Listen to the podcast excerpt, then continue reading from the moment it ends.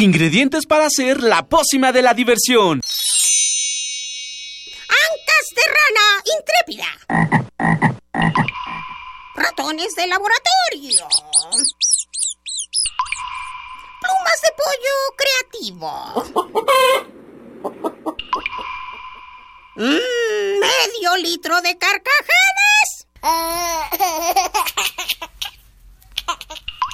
Y listo. Revolvemos todo y decimos... ¡Hocus Pocus!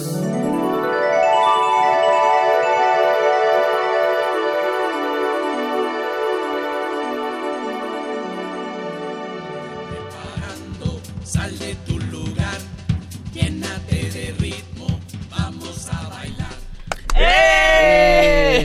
Muy buen día, ya estamos con ustedes aquí en Hocus Pocus. Yo soy Silvia y los saludo con un sonoro beso. Yo soy Magali y estoy muy feliz de estar con ustedes. Hola, yo soy Mauri y le mando un saludo a mi amigo Beto que está enfermo y cumplió años. Eh, ¡Feliz felicidades. cumpleaños! Queremos pastel, Pastel, pastel. Hola, ¿qué tal? Yo soy Eduardo Cadena y les envío un apapacho sonoro.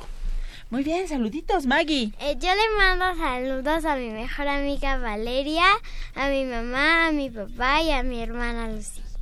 Muy bien. ¿Eduardo? Yo le quiero mandar un saludo a Santi que nos está escuchando. Te gané, te gané. Santi, ganó. apapacho sonoro. Y también saludos a Alex, por supuesto, les mando un beso y saludos a Eduardo y a Blanquita que nos está escuchando y por supuesto a nuestros compañeros de equipo de Hocus Pocus. Exactamente. ¿A, ¿a quién? Pues ¿cómo que a quién? A Miri, Ah, ya, los que hoy no están aquí. a Miri, Perfecto. A a Miri. Lucy, Lucy. a Emma, a Daniel. ¿No nos falta ninguno, chicos? No, creo que son todos. Y Miri, también... dijimos a Miri porque, porque ya Maggie había dicho Lucy. Ujú. Y a nuestro super equipo de producción. Claro, encabezado por Ivonne Gallardo, está ahí Carmen Sumaya, Daniela, abrazo sonoro y mucha sororidad para Daniela. Sí. Está Fertam y por supuesto en los controles está el ingeniero Andrés Ramírez. Gracias Hola. a todos. ¿Y qué les parece si comenzamos? Porque hoy en Hocus Pocus Esta mañana hablaremos sobre el concurso internacional de Booktubers que organiza el Fondo de Cultura Económica, en la que invita a niños y jóvenes a que se animen a participar con sus videos sobre reseñas de libros a través de internet. No te la pierdas. En nuestras investigaciones especiales, Daniel nos platicará el libro La lección de August, historia en la que se basaron para realizar de la cinta extraordinario. Y en la segunda parte de nuestro programa conversaremos con la doctora Frances Rodríguez Van Gort y la importancia de conocer sobre los riesgos de un sismo, cómo manejarlo y qué hacer en caso de emergencia. Además tenemos a Fertam con la sección A que no sabías y rolitas para poner en acción nuestro sentido musical. ¿Listos para activar nuestra imaginación? ¡Listos! Entonces, ¡Comenzamos!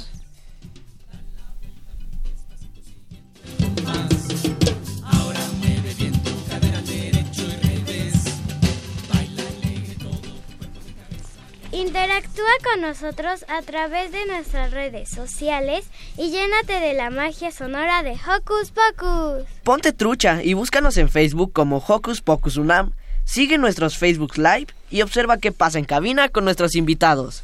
Y también con los conductores. Ah, exacto. Estamos en Twitter y nos encuentran como arroba hocus pocus-unam. Regálanos un tweet y compártelo con tus seguidores. Chicos, ¿les gustan las rimas? Sí. Entonces, comencemos esta mañanita con una rola llamada La Banda de la Rima con Coco y Fer. Vamos a escucharla.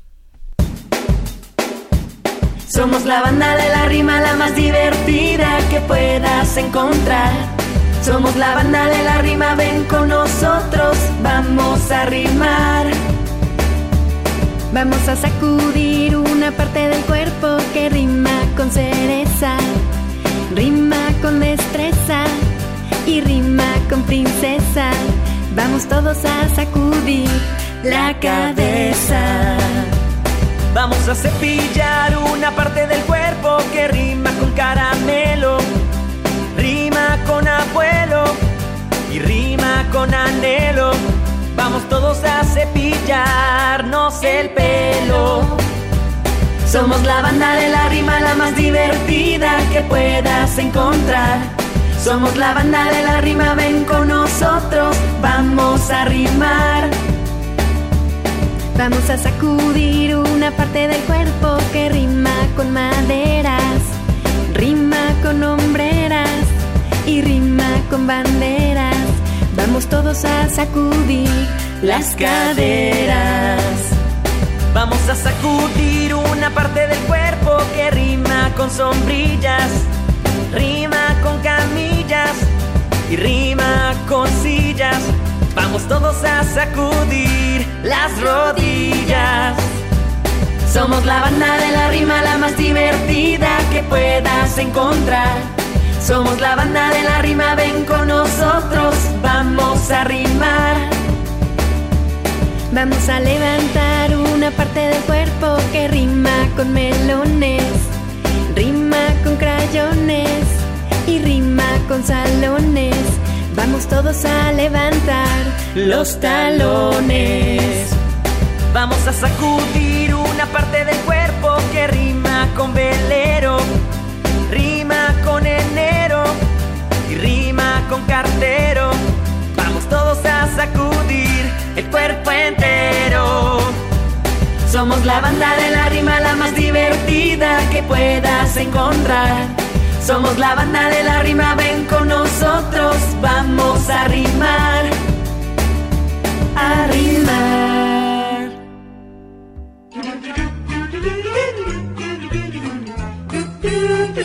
¿Listo micrófono? ¡Yeah! ¿Listo invitado? ¡Yeah! ¿Listas las preguntas? ¡Yeah! Tres, dos, al aire. Ahora va la entrevista.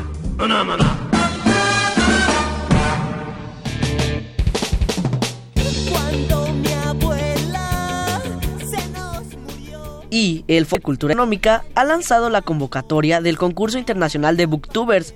En ella invitan a niños y jóvenes a participar con un video reseñado un libro. Pero, ¿qué es en realidad un booktuber? ¿Qué libros son los seleccionados para realizar el video? ¿Y cuáles son las bases para participar? Para conocer más de esta interesante convocatoria que se ha extendido por un tiempo más, recibimos en la cabina a Rocío Aguilar, responsable del área de niños y jóvenes del Fondo de Cultura Económica. Bienvenida. Bienvenida. Hola, buenos días. Hola, pues me da mucho gusto que nos hayan abierto este espacio para platicarles un poco de los booktubers. Sí. ¿Qué es un booktuber?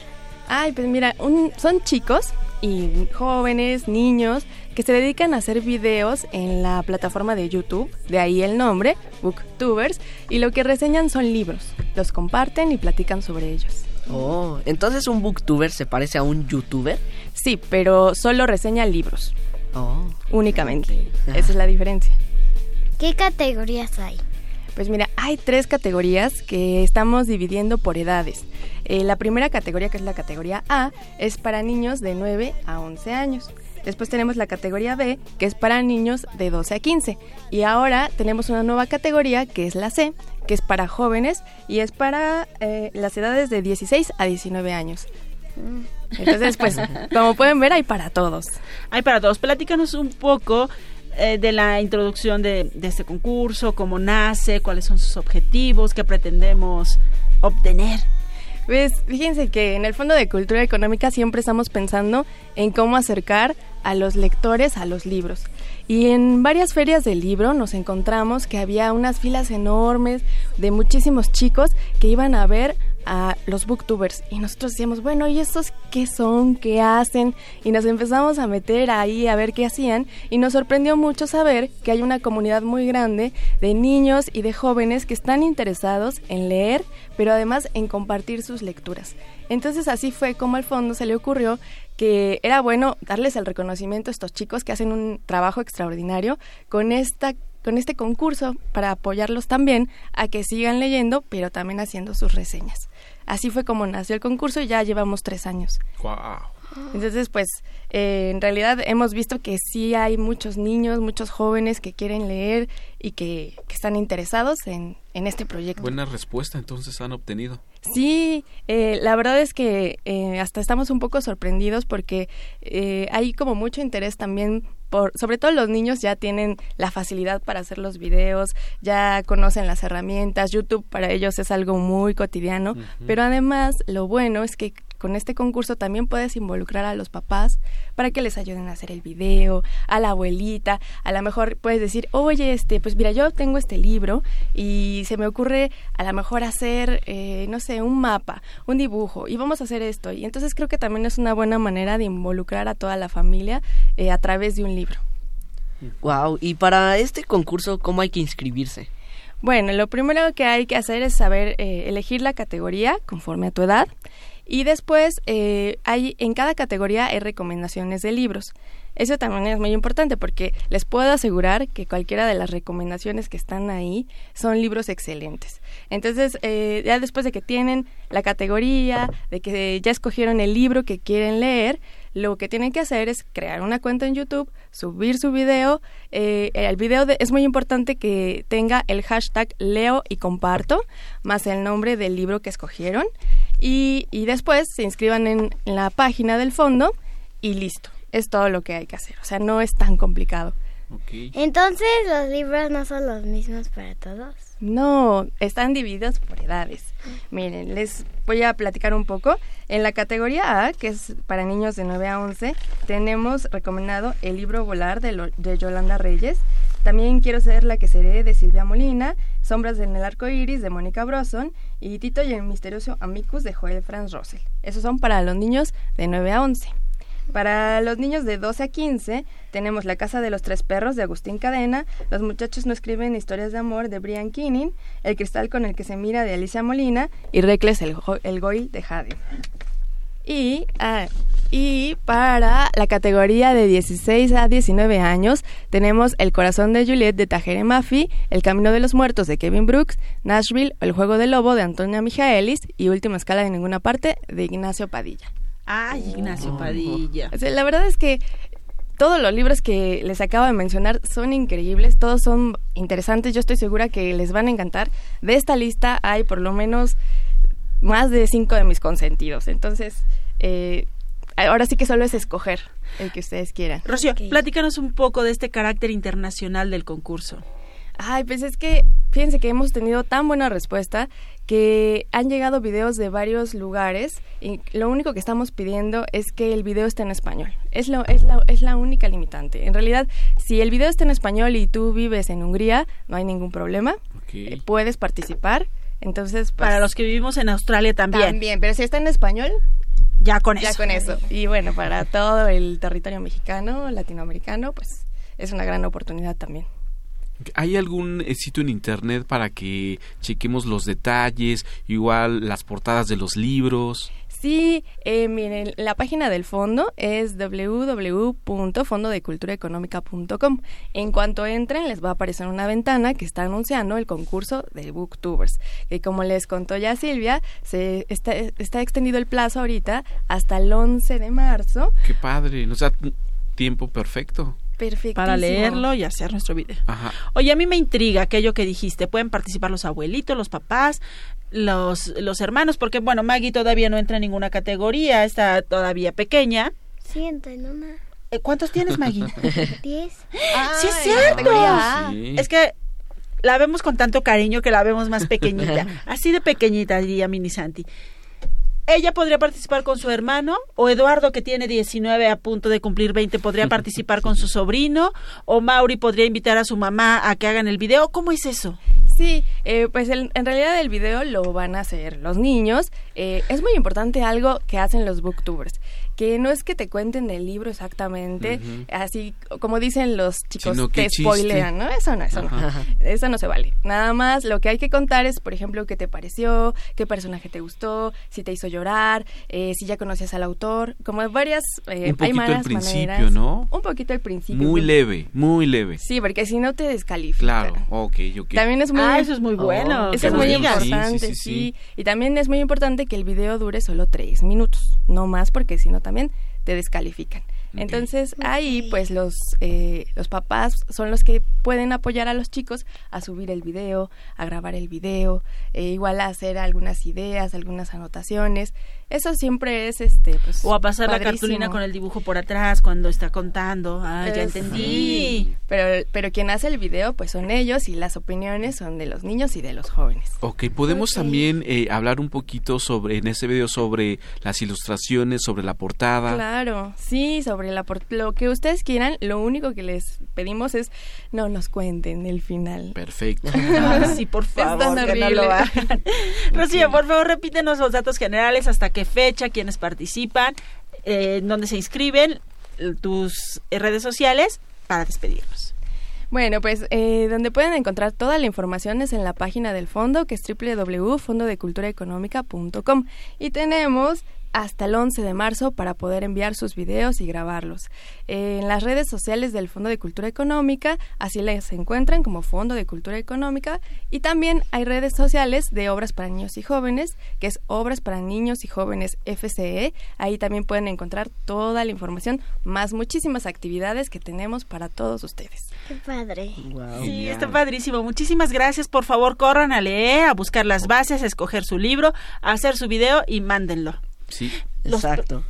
Los premios, ¿no? Sí, ¿y tiene Mau está muy premios? interesado en eso. Ah, sí, miren, tenemos eh, todas las categorías van a tener como premio, pues ya saben, un diploma, pero también una tablet y un paquete de libros del fondo.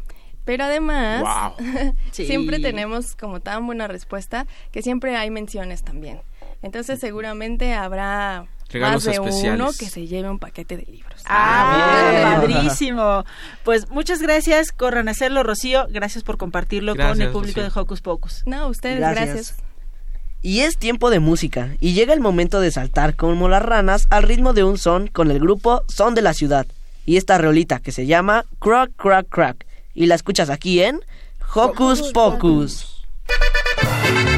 Tengo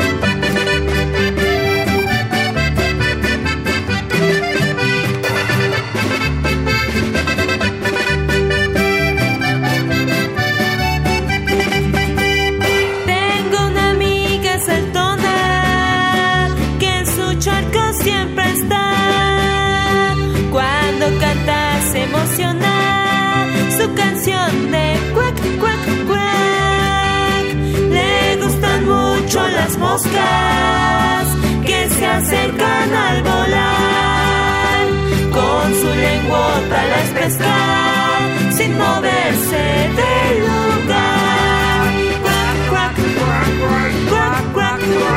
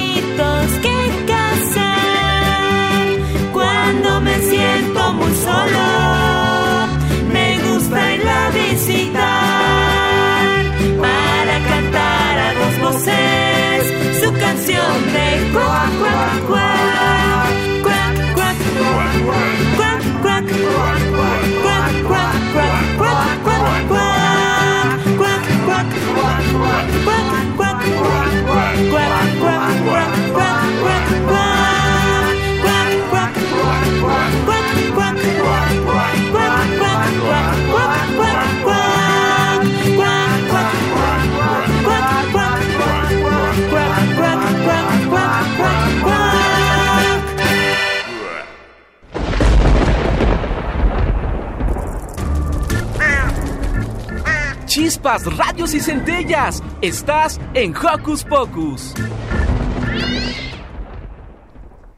Y si ustedes quieren participar en este concurso del Fondo de Cultura Económica, Rocío nos dejó algunos libros y que si nos llaman al 55 33 49 39, si era así, 40 55 36 43 39. Y nos dicen...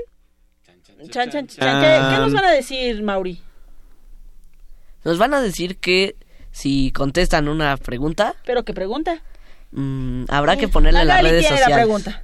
¿Qué es un booktuber? ¿Qué es un booktuber? Ah, A los perfecto. primeros dos que nos digan qué es un booktuber, les vamos a regalar uno de los libros del Fondo de Cultura Económica para que puedan participar en este concurso internacional de booktubers. Y mientras eso sucede, eh, por favor también le dejan nombre y teléfono a Daniela, muchas gracias, o a Fernando que les tome la llamada. Y es tiempo de presentar el trabajo de nuestro compañero Daniel, quien nos contará sobre el libro La lección de August, historia en la que se basaron para la realización de la cinta Extraordinario. Así que tú ya la viste, ¿verdad, Lalo? Sí, es una cinta muy bonita que cu- cuando sale, yo cuando salí del cine me apapachó mucho el corazón.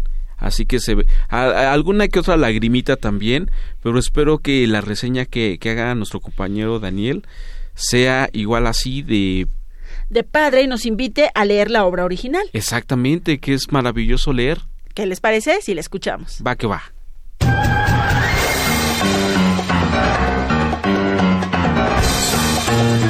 Investigaciones Especiales de Hocus Pocus presenta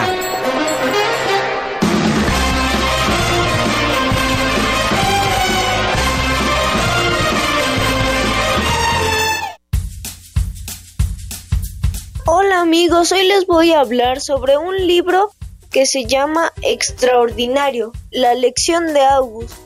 Este libro se trata sobre un niño llamado August que tiene alguna clase de deformación en su rostro que hace que se vea algo diferente.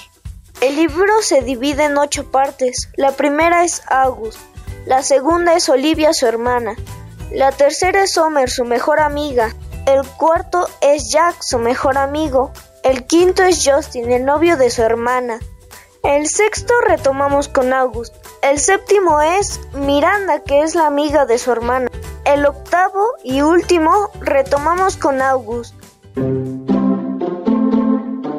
El libro relata cómo es la vida de August vista por su familia y amigos. El libro nos deja una enseñanza, la cual es cómo tratamos a la gente que es diferente. Este libro fue escrito por Raquel Palacio y editada por Nube de Tinta.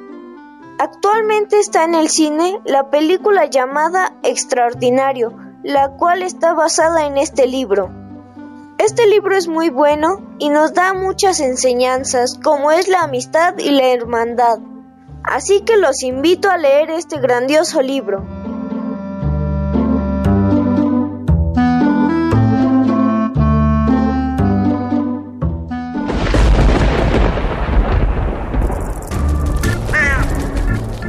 Chispas, radios y centellas. Estás en Hocus Pocus.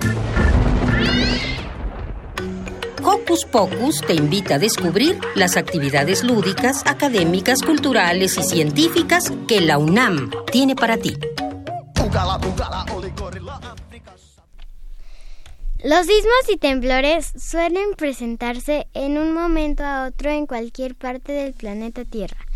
Y en cada familia es importante saber qué hacer cuando suena la alerta sísmica, cómo comportarnos cuando está temblando y cómo actuar cuando termine el sismo. Es por eso que el día de hoy contamos con la presencia de la doctora Frances Rodríguez Van Gort, licenciada y maestra en geografía por la UNAM y doctora en ciencias en el posgrado de geofísica en el área de riesgos y desastres. Bienvenida. Bienvenida. Este, ¿qué es un riesgo? Hola, mucho, mucho gusto de estar aquí. Es un placer estar compartir el- el- el- los micrófonos con el público infantil. Eso es Además traes una, compañía fortuna. muy bella. Claro, me acompaña mi nieta Greta, eh, que, que no saben qué bien se portó con el simulacro. Y ya les contaré todo lo que hizo en el simulacro. Hola, Greta. Hola. Bueno, eh, ¿qué es un sismo? Me preguntabas, ¿no? Un riesgo. Un, riesgo, un riesgo. Bueno, un riesgo es nada más que la probabilidad de que algo ocurra. Generalmente, pues sí, algo que nos puede asustar o algo contra lo que tenemos que estar prevenidos, ¿no? Entonces, bueno, podemos tener un riesgo de eh, hay riesgos como más chiquitos, como personales, podemos tener el riesgo de llegar tarde a la escuela, por ejemplo, ¿no? Pero también podemos tener el riesgo de que se inunde el lugar donde vivimos, de que se caiga algo en nuestra casa o el riesgo de los sismos, que es el riesgo como más importante para los que vivimos en la Ciudad de México, es el que más nos impacta porque se mueve nuestra casa, ¿no? Entonces, pues, nuestra casa, nuestra vida, nuestro todo. Sí, se mueve todo. Entonces, ahora sí que nos mueven el tapete, como dicen, ¿no? Por eso, pues, nos asusta bastante. Wow, entonces un riesgo es un incendio. Por ejemplo. Por ejemplo. Pues el riesgo es la probabilidad de que pudiera ocurrir el incendio. Ah, ya. Exacto. ¿Y se puede prevenir? Claro, claro. Justamente cuando ya ocurre el incendio o el sismo, por ejemplo, lo que pasó en septiembre pasado, eso se denomina un desastre, ¿no? Ya algo que ocurrió y que fue fuerte y que nos afectó.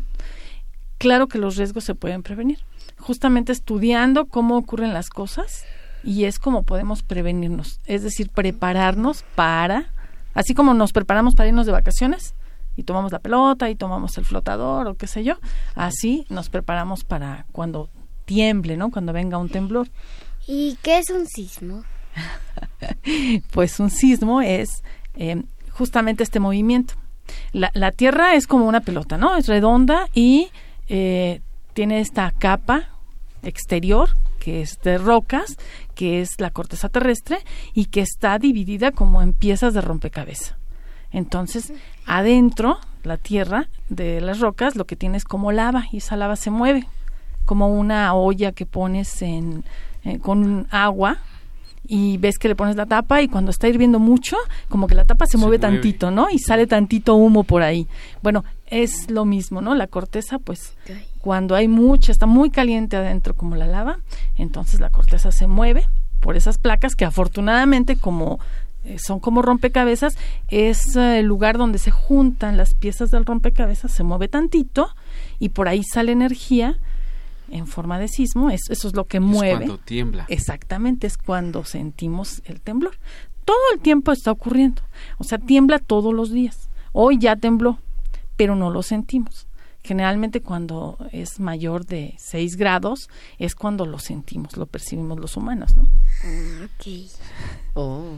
¿Y qué hay que hacer en caso de un sismo? Bueno, pues eh, por fortuna nosotros tenemos en la Ciudad de México esto que se llama la alerta sísmica, que es un... Eh, un, un, un, ¿Aviso? Sí, sí, sí, una, una sirena sonora, ajá, porque eh, está conectada a la costa, donde están todos los estados de la República que están pegados al Océano Pacífico, están pegados a esta zona donde se originan los sismos y la onda sísmica viaja un poco más lento que la onda del sonido. Entonces, pues llega aquí la onda sonora como un minuto antes. Entonces, bueno, eso nos, nos eh, ayuda para antes de que empiece a temblar, si podemos salir, pues salgamos, ¿no? Como hizo Greta, por ejemplo. ¿Qué hiciste, Greta? Cuéntanos.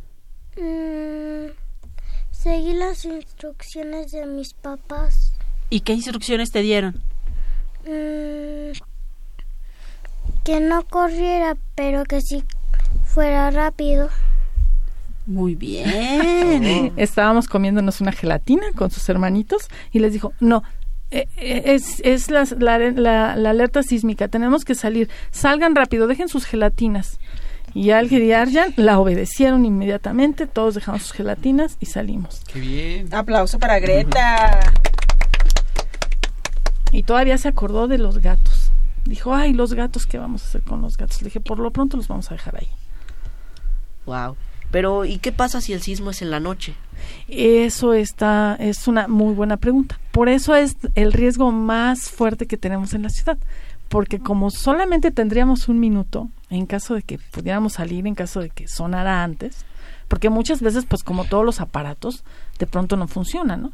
Aunque ahora ya hay muchos aparatos que si no funciona uno, funciona otro, ¿no? Ya casi eso no ocurre.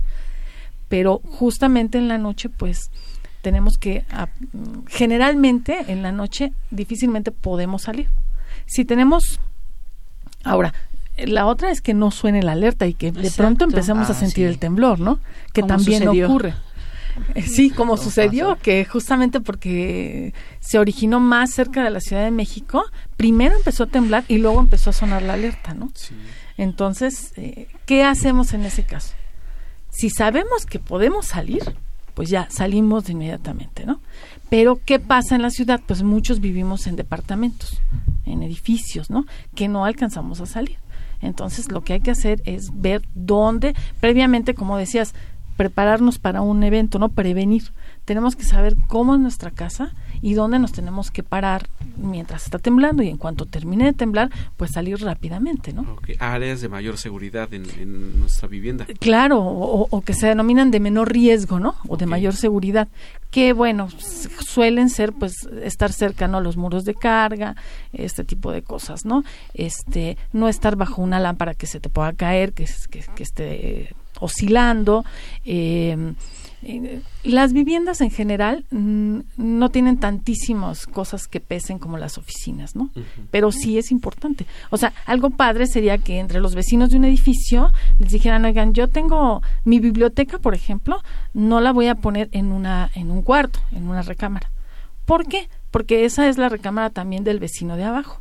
Y si yo tengo muchos libros en mi cuarto, pues puedo, este, puedo poner en riesgo al vecino de abajo. Juntarnos así como entre vecinos y ponernos de acuerdo, eso estaría súper bien, porque el sismo viene y de acuerdo a cómo esté construido, donde vivimos o donde estemos, y a cómo tenemos acomodadas las cosas, es lo que aumenta el riesgo o lo reduce. Eh, ¿Para qué es importante saber esto? Bueno, pues justamente para saber una, una de los elementos o de las cosas más padres es conocer, ¿no? Saber cómo funcionan las cosas, ¿no? O sea, saber cómo funciona el sismo, cómo funciona la Tierra, cómo funcionamos nosotros con, re- con relación al sismo. Y la otra, pues es prepararnos, ¿no? Prevenirnos. Es decir, que no nos pase nada. Ok. Frances, pero tenemos riesgos, como tú dijiste en un principio, en todos lados. Desafortunadamente, el un sismo no es el único riesgo. Tenemos riesgos en nuestra casa, tenemos riesgos en nuestra escuela. Maggie quería compartirte una experiencia que tuvo en su escuela. Ah, es que una vez afuera de mi escuela hicieron, uh, bueno, dieron balazos y nos asustamos los de, bueno, los de mi escuela. Claro. ¿Qué pasa en esos casos cuando nos enfrentamos a un riesgo de ese tipo? ¿Qué, eh, ¿En qué podemos, por ejemplo, los adultos, Eduardo, apoyar a los pequeños en nuestras casas, en, en las escuelas, los adultos que trabajan con niños, los adultos que trabajamos con niños? ¿Qué, ¿Qué hacemos? ¿Qué hacer en otros casos que no necesariamente sea un sismo, en otros tipos de riesgo? Claro. Bueno, lo primero, justamente esto que preguntabas, ¿para qué sirve saber las cosas? Pues para justamente tener una idea de qué es lo que tenemos que hacer, cómo tenemos que actuar. Cada riesgo es diferente. O sea, si yo vivo cerca de un río y se va a inundar o se inunda con frecuencia, pues tengo que tener ese conocimiento y mis maestros tienen que tener ese conocimiento y mis papás tienen que tener ese conocimiento para que me apoyen, ¿no? Porque justamente ese es un elemento importante. A pesar de que los niños son como lo más importante de la casa y siempre les hacemos pues caso, siempre estamos atentos a lo que quieren y les gusta. Eh, y por eso es importante que ustedes sepan las cosas para que les digan a sus papás, oigan, este, ¿qué vamos a hacer en caso de un sismo? Oigan, ¿qué vamos a hacer en caso de esto? Eh, sí, pregúntenles. Así como les dicen, llévame a ver tal película, también díganles, ay, quiero saber qué es lo que tengo que hacer en caso de que pase esto o pase el otro, etcétera, ¿no? Lo que ustedes vayan viendo que es cercano a su, a su casa o a su escuela. Ahora, hay riesgos Ahora sí, aquí es una recomendación a todos los padres y a todos los maestros, ¿no? Pues que nos preparemos, ¿no? Todos tenemos un- una, una responsabilidad de prepararnos para auxiliar o apoyar a los niños, ¿no? Que al final, pues, son los que dependen de nosotros y, como dice Greta, pues seguir las instrucciones que me dieron mis papás, ¿no? Muy bien, Greta. Entonces, pues sí, tenemos los adultos que tener instrucciones certeras.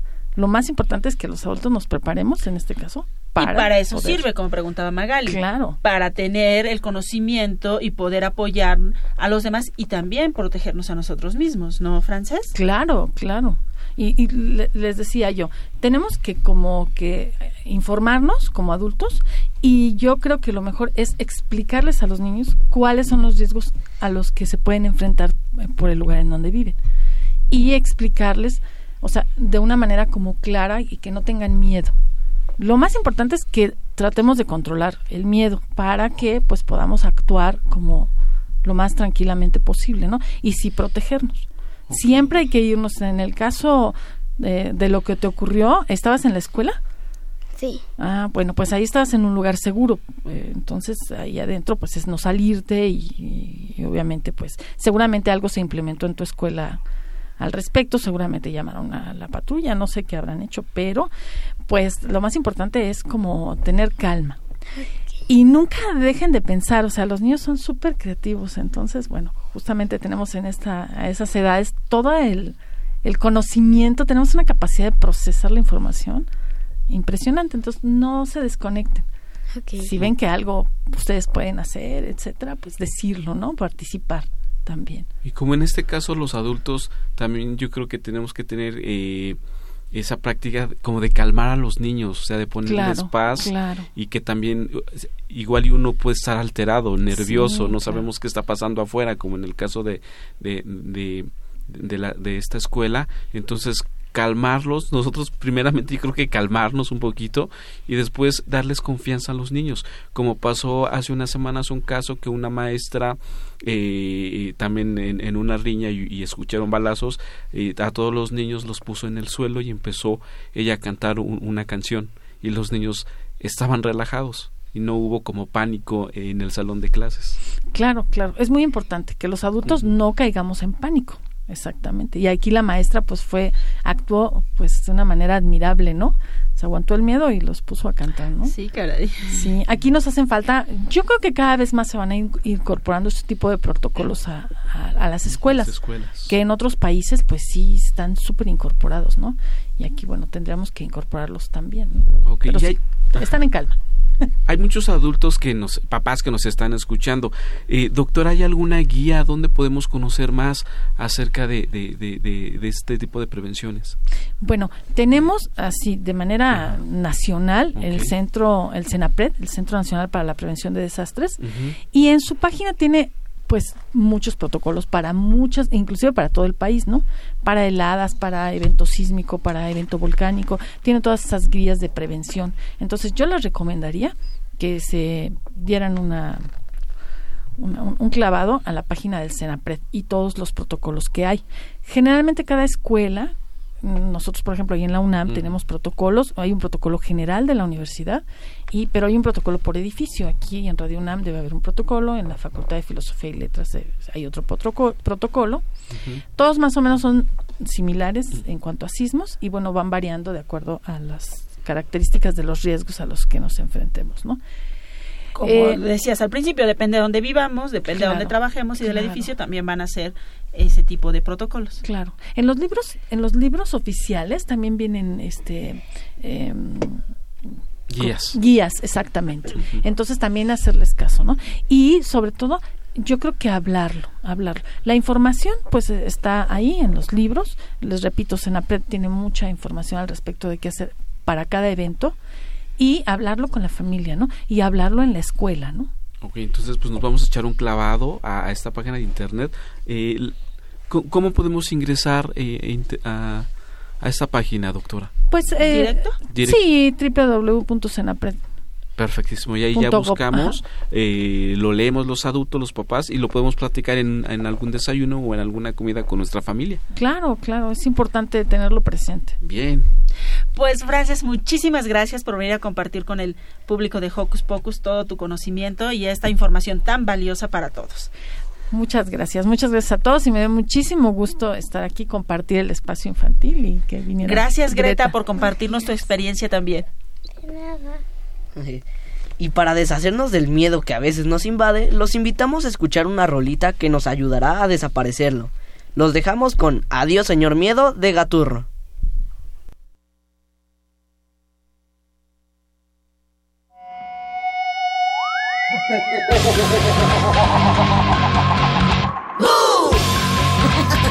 ¡Ay, qué miedo! Adiós, señor miedo. Estoy temblando pero de frío. Adiós, adiós,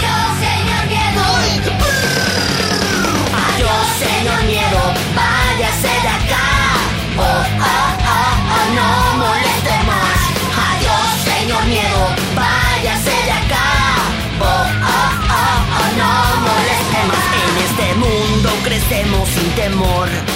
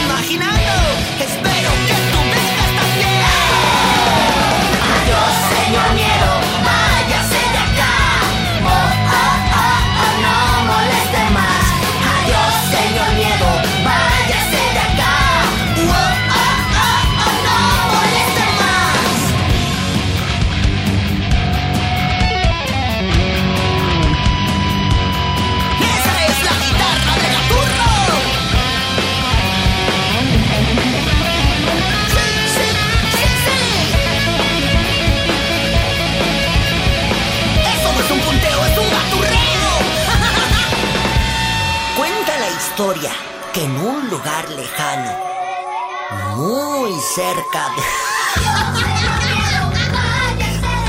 ¡Adiós, adiós,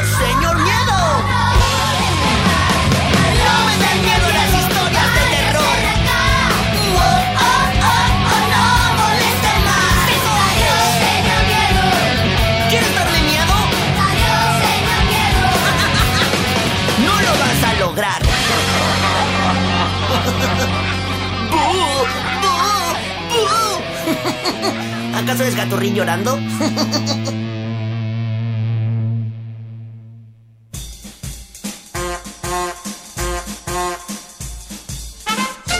Con un pase mágico, entra en contacto con nosotros. El número es 5536-4339.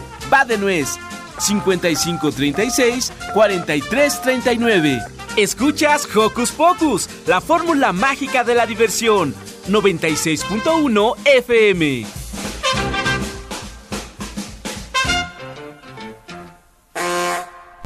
Pues llámenos, llámenos porque tenemos regalos, sorpresas y todo para ustedes. Recuerden que si se ganan uno de los premios que hoy con mucho gusto les ofrecemos y les compartimos aquí en Hocus Pocus, solo se los vamos a guardar por dos semanas. Si en dos semanas no vienen por ellos, Bye bye. bye bye. Me los quedo. Se los queda Eduardo Cadena.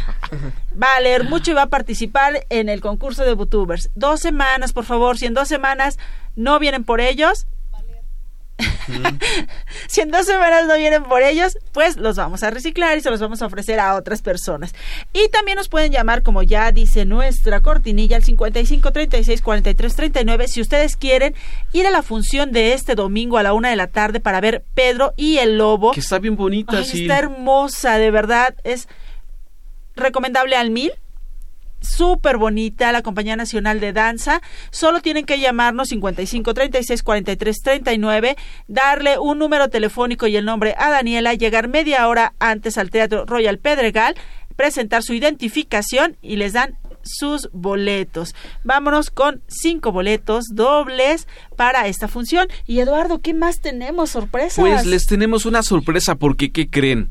Hocus Pocus sale de la cabina porque nos vamos a presentar, bueno, vamos vamos a estar con el programa en la Feria Internacional del Palacio de Minería en su edición número 39. ¿Qué días? Este próximo 24 ¿De febrero? de febrero y 3 De marzo. de marzo. Ok, con programa en vivo por si nos quieren ir a ver este cómo se hace un programa y obviamente disfrutar de toda la magia de los libros en esta feria tan maravillosa. Claro, pueden ir a ver cómo se hace el programa o pueden ir llevando su libro y pueden entrar a cabina con nosotros y platicarnos qué están leyendo, por qué están leyendo, qué les gusta y qué nos recomiendan. Vayan, ¿qué días, Eduardo? Próximo 24 de febrero y 3 de marzo. Ya saben, las citas a las 10 de la mañana en punto. Vamos a estar todos en la Feria Internacional del Libro de Minería, justamente en el Palacio de Minería. Exactamente. A que no sabías.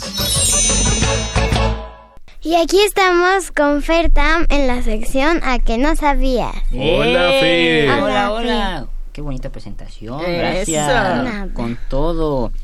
Oigan, chicos, pues están listos para estos datitos curiosos. A ver, ¿de qué nos vas a hablar el día de hoy? Bueno, pues este gran edificio fue un lugar para presentar espectáculos, batallas, entre otras cosas. Él es bastante viejo, pero interesante. Es el Coliseo Romano. Ah, ok, comencemos con estos datos. Ubicado en Roma, Italia, este colosal lugar se construyó hace unos 2000 años aproximadamente. El Coliseo fue uno de los edificios más famosos en la antigua Roma, y la forma original de este lugar no es redondo o circular como nosotros pensamos. Aunque no Ah. lo creas, es de forma ovalada. Digamos que tiene la forma de un estadio de Entonces fútbol. las caricaturas y las películas nos han engañado. Sí, yo dije lo mismo. dije, oh por Dios, he vivido engañado. Pero ni modo. El Grande de Roma mide alrededor de 201 metros de largo, 1 se- 1,71 de ancho y 49 de altura. ¿El qué? 201 metros de largo. El Coliseo. Ajá. Ajá. 171 de ancho. Ajá. Y 49 de altura. Ok. No, perfecto. pues sí que es grande. Sí. La verdad. Gracias a sus cuatro niveles o pisos, la cantidad de personas que cabían en él eran nada más 80 mil, más o menos. Así como el Estadio Azteca, más o menos. ¿sí? ¿Sí? Exactamente. más o menos. Ajá. Sí que eran bastantes personas dentro del Coliseo. Los antiguos romanos iban al Coliseo a ver a hombres o gladiadores peleando contra animales salvajes. Entre esos animales, uno de los principales y más conocido eran los leones. Exactamente, que parece que el león de aquí tiene hambre. y un poco de sueño. Es que está enfermo. malito, es que está Sí, sí, malito. sí. Lo sabía. Se dice que algunas batallas duraban hasta 100 días. ¿Tú qué opinas? ¿Será cierto o será puro cuento? ¿Hasta 100 días? ¿Una batalla? Sí, ¿te imaginas? Pues es no que yo creo, hayan no, yo no creo que tanto. Además, a los 100 días ya se mueren de hambre tanto el león como Sí, el gladiador. Se aburren y yo creo que se hacen amigos. Ándale, así de, ay, vámonos a comer unos sí, tacos. no, ya, vámonos. Ay, unos tacos. Cuando eran épocas de lluvia o calor y había algún tipo de ceremonia o espectáculo, se colocaban telas en el techo del coliseo para proteger a los espectadores. Tal vez este dato te asombre un poco, y es que cuando llovía, el centro de la arena estaba diseñada para que se inundara y se iniciaran batallas en el agua. ¿Te hubiera gustado ver este tipo de batallas? ¿Peleas como tipo lodo? No. Algo así. Estaría Pues a mí no. Bueno, a mí en realidad no me gusta ver a la gente pelear. ¿No? ¿Ni, la, No. ni la lucha libre? No, ni la lucha libre. No me gustan como esas manifestaciones de la Violentas. violen- violentas. No, no me agradan.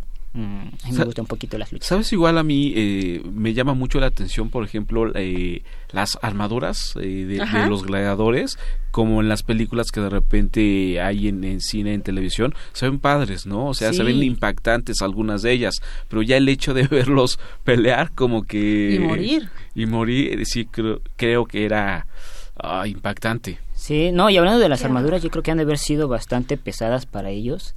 Y Sí. es como de, ay, cuesta mucho trabajo, Hombres muy ¿no? fuertes. Sí, no, no, no.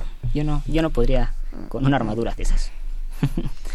El Gran Coliseo permaneció en uso hasta el año 500 después de Cristo y es gracias a que a las personas ya no les interesaban mucho las batallas, Afortunadamente. afortunadamente. Ahora, si te preguntas por qué le faltan partes al Coliseo, te digo que la causa fue un fuerte terremoto y las partes que se cayeron Un se sismo así como el de que nos habló la doctora Francis. Exactamente. Qué horror. Las partes que se cayeron se ocuparon para hacer pequeñas iglesias. Este edificio aún se conserva como testimonio monumental del ingenio creador de los antiguos romanos. Vaya, qué nombre tan largo. Ya, y, y ahora se utiliza para ¿Es como museo? Ajá, es una atracción turística. conciertos, ¿no? También se han hecho Exactamente, ahí. también hacen conciertos ahí, creo que también obras de teatro. Eduardo, que nos invite, ¿verdad, Maggie? Va, Sí. los invito. Nos vamos en el Me Hocuscóptero. voy a presentar ahí. Hocuscóptero, eso está muy bueno. ¿Eh? Aquí mucha imaginación. Oigan, ¿y están listos para las preguntas? Yo sé que- Sí. Ok. ¿Hace cuánto se construyó el Coliseo? Eh, Hace 200. No. 200 mil no. millones. No. Sí lleva un 2, pero no te voy a decir cuántos ceros lleva. La cantidad. Hace Sí, llevo un 2. Nada más me acordé del Del 2. dos. Vamos, ustedes ¿Dos pueden. qué? ¿Dos mil?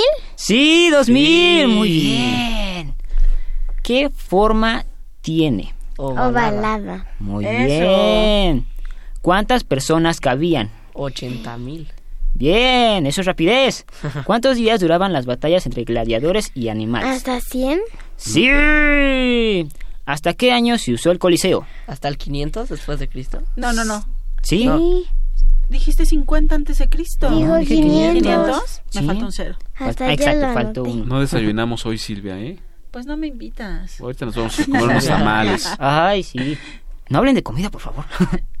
Ahora, como última pregunta, ¿para qué se ocuparon las partes que se cayeron del Coliseo en el Para terremoto? hacer pequeñas iglesias. Muy bien. ¿Quién fue el ganador o quedó un empate? No hay ganador, quedó un empate. Empate. Tendremos que hacer. Una última pregunta.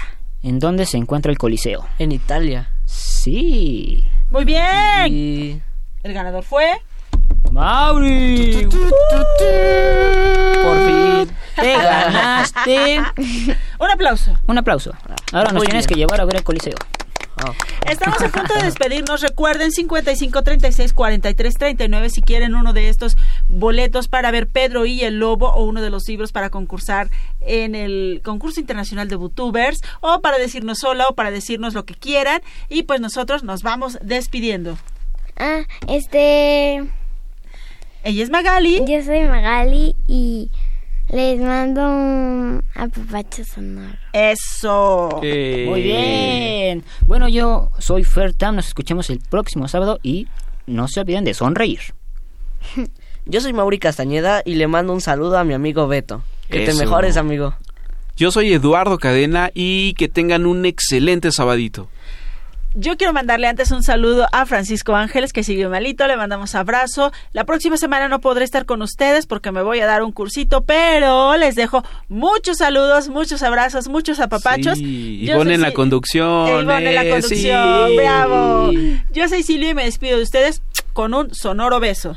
Y nos vamos con una rolita que se llama Mi equilibrio espiritual. De mis favoritas. De 31 minutos. Adiós. Tengo hambre. Sí, hoy es un día muy especial. Porque en la mañana le saqué las rueditas chicas a mi bicicleta.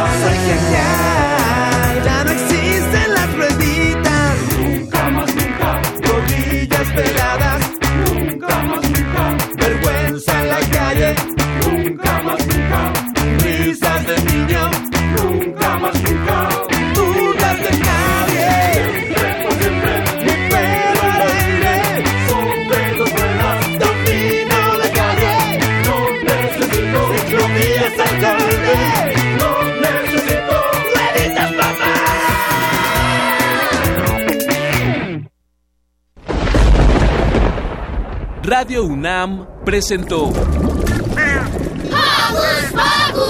el espacio donde las niñas y los niños usan la magia de su imaginación.